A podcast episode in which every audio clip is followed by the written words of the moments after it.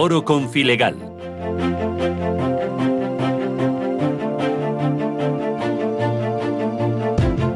Bienvenidos a un nuevo espacio de Foro Confilegal. Soy Carlos Berbey.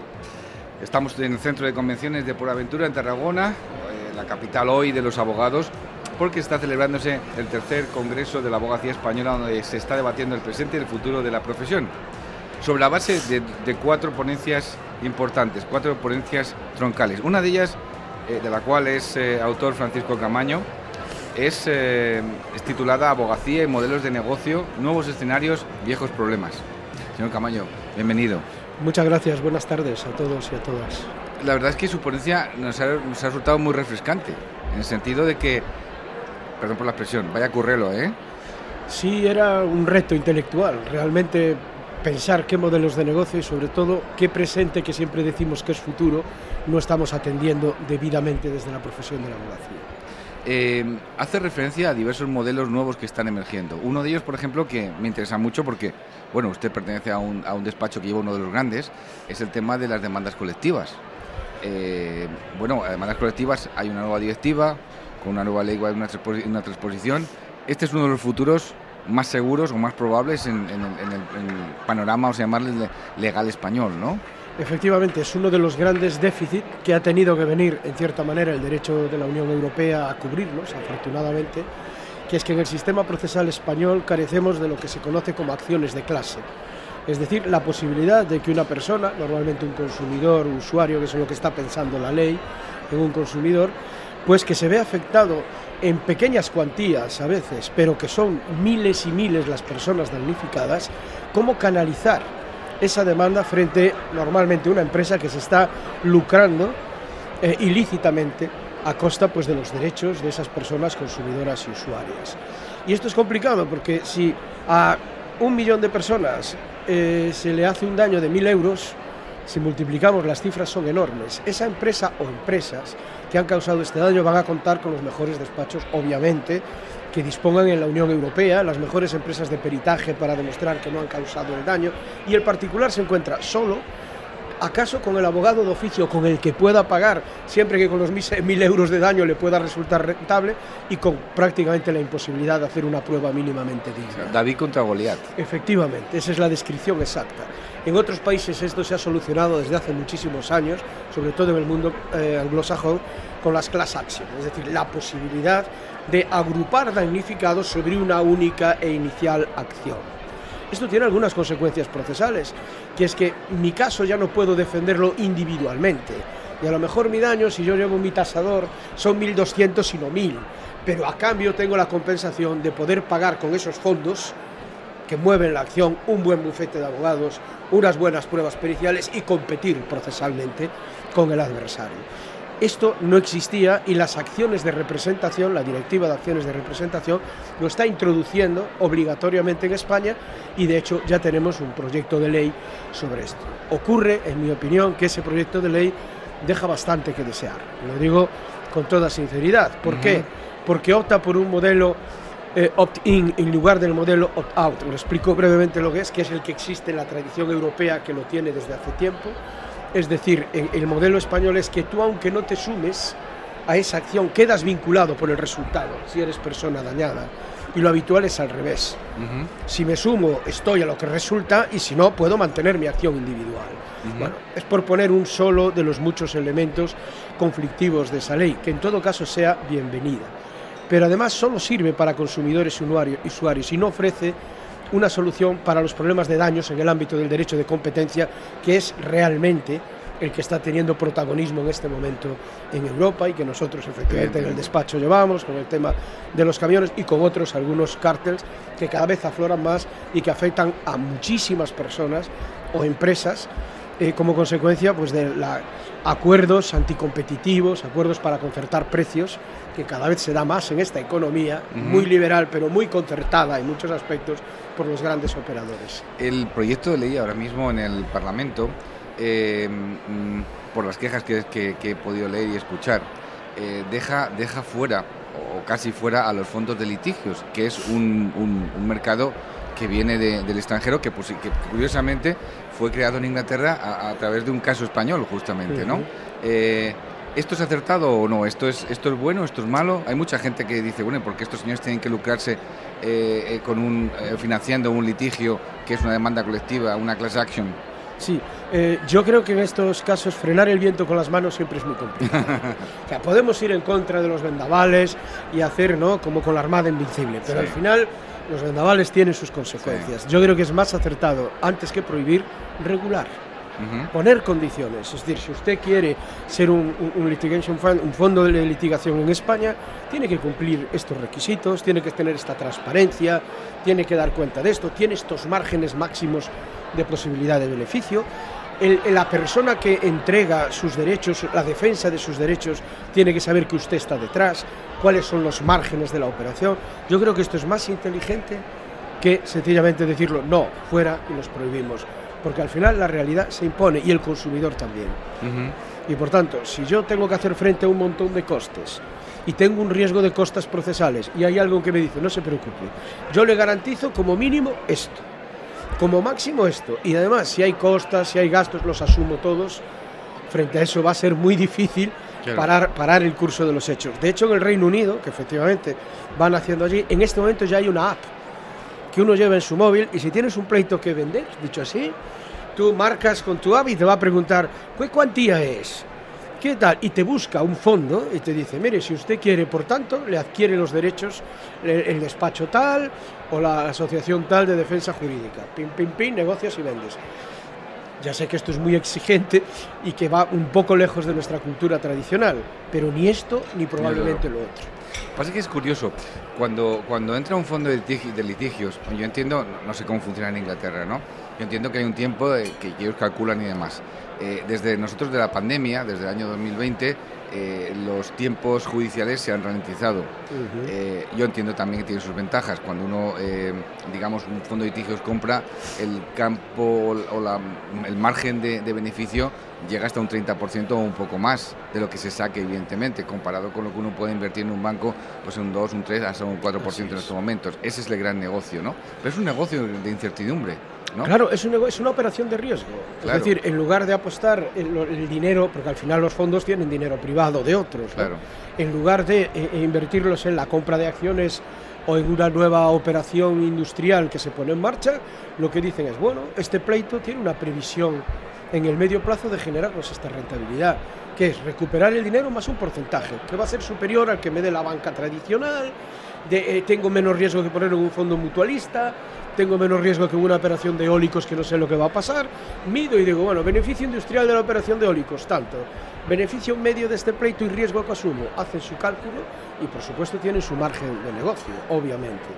Pero a mí eso en sí mismo no me parece algo grave, si se regula. Lo que me parece raro es que estas operaciones se puedan hacer al margen del que se ha dirigido a un despacho de abogados o a quien sea, le dice, oye, defiéndeme esto, y ese despacho decide pactar con un fondo de, de, litigio, de fondo de financiación, otras condiciones que esa persona no conoce. O sea, son desconocidas. Por tanto, la garantía de la transparencia, de los márgenes, de la responsabilidad, de avales, por si viene mal el fondo tenga que responder en ese país. A mí todo eso me parece más inteligente es mi opinión personal, que no lo otro. Eh, también se refiere en su, en su ponencia a otro tipo de negocio que ha, que ha jugado, que ha, que ha florecido en, España, que son eh, bueno, los servicios de las plataformas legales. Efectivamente, es la inteligencia artificial en manos, de, en manos del, mundo del derecho. Eso es. Y, y, aquí, en contra de lo que piensan algunos compañeros, no solo las cosas van muy rápido, en España también está empezando a hacerlo, sino que hay consecuencias eh, serias si no establecemos políticas, nuevamente, no de impedir, sino de prevención del riesgo.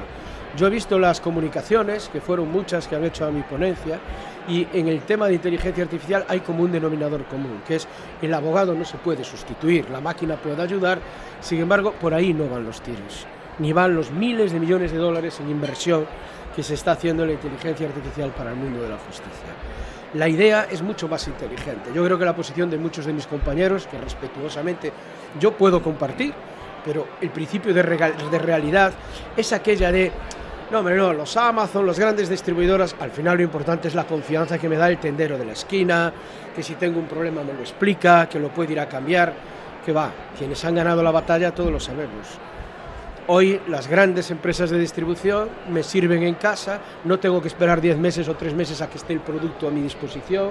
Eh, en tres días lo tiene usted, me lo ponen en la puerta de casa. Si no estoy de acuerdo lo devuelvo, los costes son cero de devolución, en fin este servicio al final ha acabado con muchos pequeños comercios, con muchos negocios de proximidad en, el comercio electrónico, les ha servido como herramienta pero no han competido. Aquí es por donde van los tiros, es decir, lo, que se, lo que se está trabajando es en grandes sistemas de información artificial, de inteligencia artificial, en manos de multinacionales verdaderamente, que si tú tienes, sobre todo pensando en daños de consumo, en pequeñas eh, reclamaciones civiles por menos de 20.000 euros, por dar una cifra, etcétera, etcétera, que es que tú gratis entras bajo la fórmula abogado gratis, asesoramiento legal gratis, le explicas tu problema. El que está detrás no es una máquina que escribes y que tienes que cubrir formularios, es un chatbot que te habla perfectamente, que habla contigo me puede contar cuál es su problema ah, mire, ¿y, qué ha pasado? ¿Me puede dar este dato? ¿Y usted tendrá esta documentación? ¿No tendrá esto? Cuando acabe, ¿me la puede aportar en esta dirección de correo? Mire, pues si espera cinco minutos yo le puedo decir más o menos por dónde van los problemas y, al final, cuando se lo explica, te va a decir más o menos. ¿eh? Yo en los que he visto es, tiene usted un porcentaje razonable de que su pretensión sea admitida. ¿Me permite hablar con otra parte? Ojo, Ojo. Claro, tiene su contacto y tal. Entonces, en la otra parte recibe un correo electrónico, mire eso y tal. Sé que tiene este problema porque me lo ha dicho esta persona. Esta persona, hombre, tiene algunos fundamentos, está dispuesto en su caso a buscar un acuerdo. Usted confirma que estos hechos son ciertos, se puede, y yo le puedo ayudar y también le puedo decir cuál es la fuerza de su posición jurídica. Vale. Eh, le cuenta el tal y al final le ofrece las dos solucionar con un acuerdo si están dispuestos. Claro, hace un, técnica, un arbitraje y sobran los abogados y el juez. Este es el eso objetivo. Va, eso va por su negocio, va contra su negocio, Claro, pero ese es el objetivo. Y saben que ahí hay un mercado enorme. El mejor caso es la, conocida eh, Do Not Pay, ¿no? la esta norteamericana, inteligencia artificial, que inventó un, abogado joven, además, para descargo de multas. Esta, este, este Do Not Pay, no pagues, es una inteligencia artificial que lo que hace es descargar, tú le pones los datos y ella hace tu defensa ante los tribunales. El primer año recaudó 39 millones de dólares, mm. se dice así, ¿vale? Eh, más de 80.000 personas descargaron la app y la tienen y la utilizan para estas multas de tráfico. Pero no solamente eso, cuando la Bar Association, el Colegio de Abogados, para entendernos, que autorizó la práctica de esa experiencia en su, en su ámbito territorial, hizo la media con los abogados ejercientes, la máquina les había ganado. En ese tipo particular de asuntos, descargas de multas, diríamos aquí. A partir de ahí, eh, Donut Payne empieza en otros sectores muy regulados, sanciones medioambientales, no sé qué, y empieza a, empieza a facturar de manera tal que, como sabéis, el último reto que había es que le pagaban un millón de dólares a un abogado que fuese a una vista en el Tribunal Supremo de los Estados Unidos, defendiendo además una multa, que era curioso, y que repitiese lo que la máquina le decía, que no aportase nada. Bueno, tan pronto se ofrecieron unos cuantos abogados a hacer esta experiencia, le presentaron a la máquina una demanda, que es la situación actual, por intrusismo profesional. es decir, cuidado, esto va en serio. Lo que quiero decir es que no es, no es una máquina para ayudarnos a hacer mejor nuestro trabajo, sin duda también. Una máquina para competir. Pero viene para sustituir en gran parte del mercado que ejercen los profesionales una parte. Y si no queremos que eso tenga un sesgo, que es lo más preocupante, ¿quién me dice a mí que el que me ha llamado para hacer de árbitro, imaginémonos frente a una reclamación contra Google, detrás no está Google? O detrás, es decir, los sesgos de programación lo que se está haciendo, al menos en el Reino Unido y en Estados Unidos, es dar un sello de calidad, digamos, y un control por los propios colegios de abogados. De tal manera que dicen, este producto desconocemos si tiene sesgos, desconocemos cómo está procesado y por tanto no lo recomendamos. Este otro ha venido aquí, ha transparentado su funcionamiento, lo hemos chequeado y consideramos que por ahora, hasta la próxima inspección, no, no favorece a algún compañero o algún despacho, esto es fácil que pueda ocurrir porque también recomiendan despachos, no, favorece, hemos visto que no, hemos visto que no tiene sesgos contrarios al ejercicio y a la deontología profesional y por tanto lo autorizamos transitoriamente. Yo creo que tenemos que empezar a hacer esas cosas.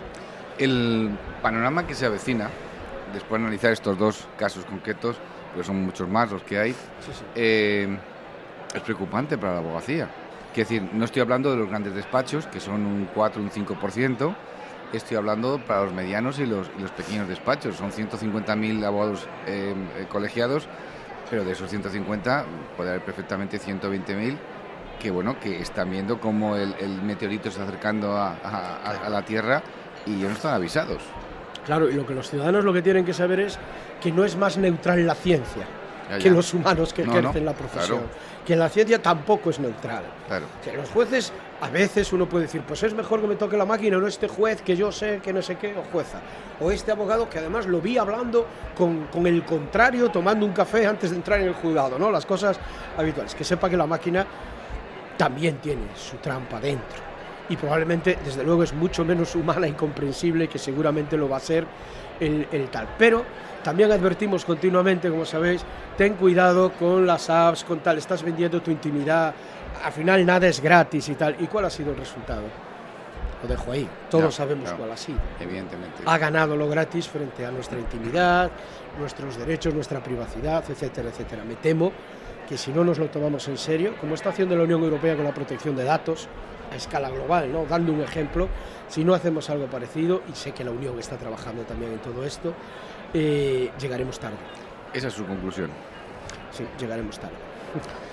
Eh, Fran Camaño, muchísimas gracias por su presencia aquí en Confilegal, en Foro Confilegal, y bueno, muchísimas gracias también por su exposición esta mañana, que ha estado magnífica y que muchos de sus compañeros damos fe que se han quedado un tanto perplejos porque justamente el meteorito está acercando y no sabían que hay un meteorito. Efectivamente. Pues muchísimas gracias al Confilegal, a todos vosotros. Para mí siempre es un placer poder eh, compartir de estos temas con quien realmente sabe además de los mismos. Muchas gracias.